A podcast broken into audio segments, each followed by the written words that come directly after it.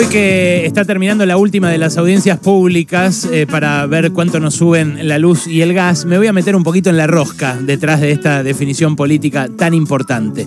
Esta semana eh, fue eh, la semana de la misión revisora del Fondo Monetario Internacional también. Y claro, el Fondo Monetario y el gobierno, los dos quisieron evitar la foto medio virreinal de los delegados del fondo llegando a Ezeiza, eh, recibiendo eh, un auto, recibiéndolos un auto oficial, ellos entrando, custodia, manifestaciones afuera, ellos llegando a los ministerios, revisando eh, cada una de las cuentas de cada uno de los ministerios. Claro, queda feo algo así, queda feo para el gobierno que muestra hasta qué punto está cogobernando el fondo queda feo también eh, para el Fondo Monetario, que quiere sacarse de encima esa imagen de ajustador por la fuerza, de gendarme de las finanzas, que tan bien ganada tiene acá en la Argentina después de eh, los 24 acuerdos firmados que tenemos desde 1956 para acá eh, y que tan mal nos hicieron, ¿no? en cada caso para la actividad económica, para el empleo, incluso para la inflación, que es lo que siempre prometen apaciguar o corregir bueno, esas misiones, esas revisiones, digamos, no se hicieron a través de una misión física, pero sí se hicieron por Zoom. Eh, y estuvieron eh, insistiendo sobre la rebaja de subsidios, que es lo que estas eh, audiencias deberían destrabar con un nuevo aumento de tarifas a partir de junio. ¿Cómo es la cosa? Bueno, en la medida en la que aumenta lo que pagamos nosotros de luz y de gas, baja la cuenta de lo que paga el Estado. Y eso es lo que dice el Fondo Monetario que tiene que ocurrir rápido. Lo dijo también el ministro Martín Guzmán eh, anoche, que estuvo con eh, Marcelo Bonelli en vísperas de la aparición de la inflación, la publicación del dato de inflación de abril, que va a salir en apenas tres horas y que le va a dar eh, un sablazo tanto al ministro como al gobierno en general. El ministro empieza a enfrentarse a la dura realidad de ser el ministro con más inflación en 20 años. Porque eso es lo que le va a facturar la historia. No si pudo eh, doblarle el brazo a la cámpora, si no pudo doblarle el brazo a la cámpora. Va a ser el ministro de la inflación del 70-80%. Y eso es algo que, bueno, en los libros de historia queda que es precisamente lo que le interesa a él, porque es un académico. Bueno, en este tira y afloje, del otro lado está el kirchnerismo, que dice no subamos la tarifa porque eso fogonea la inflación. Guzmán dice lo contrario, fogoneamos la inflación si mantenemos altos los subsidios porque eso infla el déficit fiscal y eh, nos complica el financiamiento, que a su vez macroeconómicamente hace que suban los precios.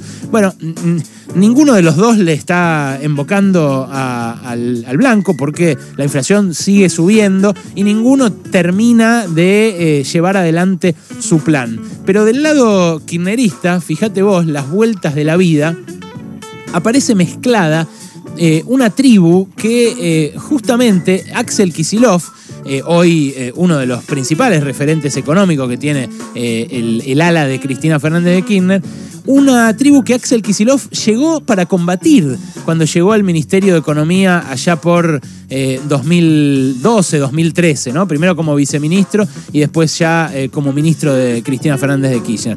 Axel Kisilov, cuando tuvo el poder finalmente, vino a desenmarañar el esquema de subsidios que había armado Julio Devido eh, durante 10 años, congelando las tarifas y acrecentando justamente esa parte de la factura que paga el Estado.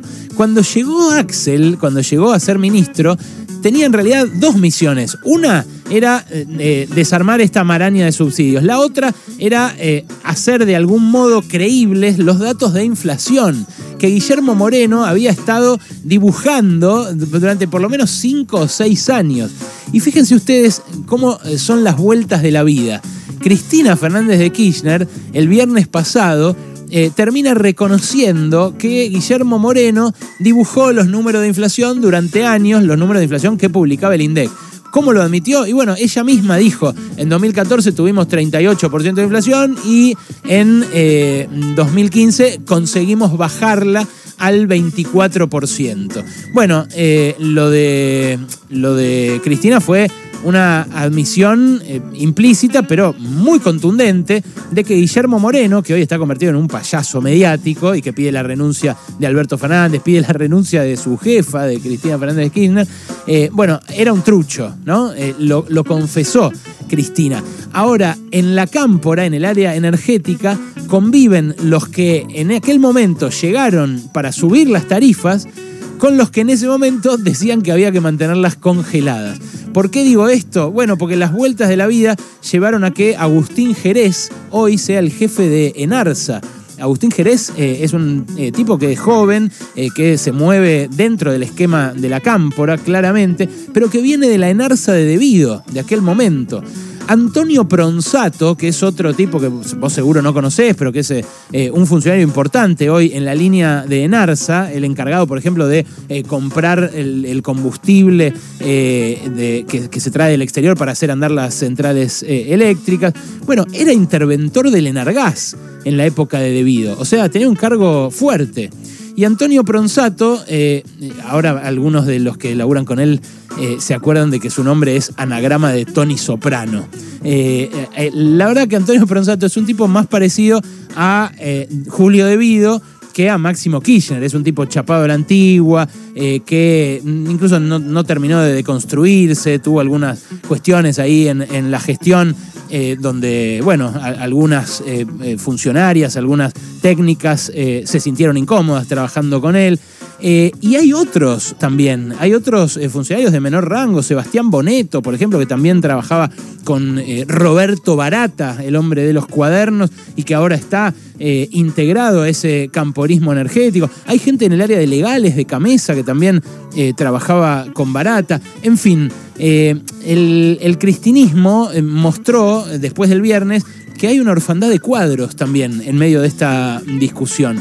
Eh, y nuestro bolsillo está a merced de internas que no terminan de tener los bandos claros. Porque así como se hicieron albertistas, muchos kirchneristas, caso Luis de Lía por antonomasia, también se hicieron kirchneristas algunos que eh, otrora enfrentaban a la cámpora, enfrentaban a Axel Kisilov y en un mismo lodo, todos manoseados, están tratando de definir el futuro económico de la Argentina. A veces eh, las situaciones cambian, los alineamientos cambian, obviamente eh, también cambian las posiciones de cada uno a medida que pasan los años y no está necesariamente mal, pero las vueltas de la vida en este caso entreveraron a gente que hace muy poco tiempo se hacía zancadillas notablemente. Pasaron cosas, cosas. Hasta la